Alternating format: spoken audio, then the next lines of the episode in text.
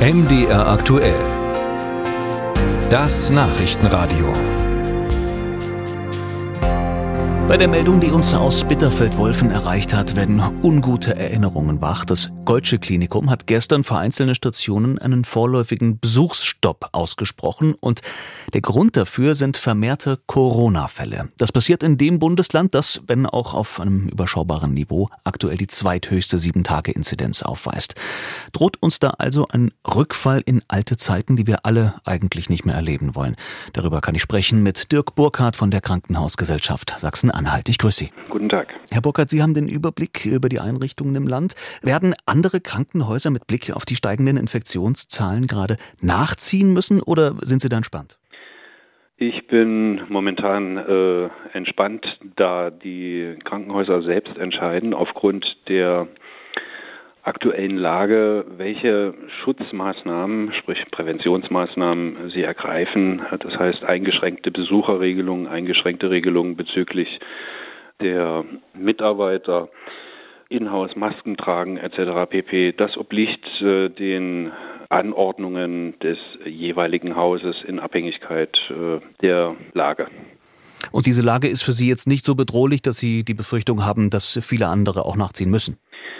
Andere äh, beobachten genauso wie dieses eine Krankenhaus ihre Infektionslasten und das betrifft ja nicht nur äh, Corona-Infektionen, sondern auch, äh, wir stehen jetzt vor einer Grippesaison, Influenza-Belastungen oder Atemwegsviren und noch andere, die wie saisonal anstehen und werden dementsprechend dann Maßnahmen ergreifen. Das heißt also auch Mitarbeiter betreffen, wie ich eben schon nannte, oder äh, Patienten äh, sozusagen dann äh, in bestimmte Gruppen zusammengefasst werden oder gewisse Isolationsmaßnahmen, äh, wenn sie denn erforderlich sind, ergriffen werden.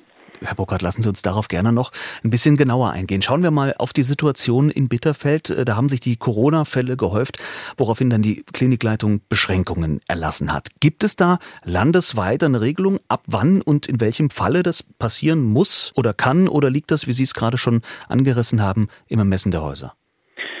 Es liegt äh, momentan im Ermessen der Häuser, da die Corona-Regelungen, also Corona-Schutzverordnungen, äh, ich glaube Anfang diesen Jahres ausgelaufen sind auf Bundesebene, auf Landesebene ebenfalls.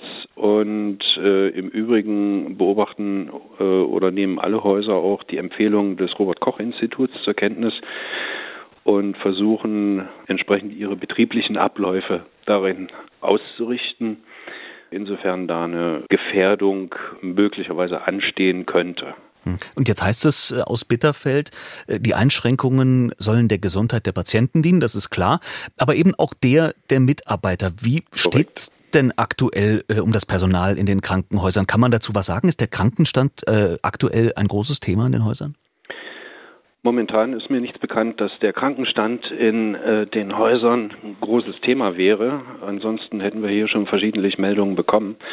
Bestimmte Dinge werden schon äh, präventiv ergriffen, so hier im Bitterfelder äh, Klinikum, um Mitarbeiter äh, gar nicht erst in die Lage zu versetzen, krank zu werden aufgrund von Infektionen, also Corona oder äh, Influenza oder RSV-Erkrankungen etc. pp. Und äh, das hat natürlich oder hätte dann auch zur Folge, dass äh, der Krankenstand nicht so exorbitant äh, und explosionsartig ansteigen würde.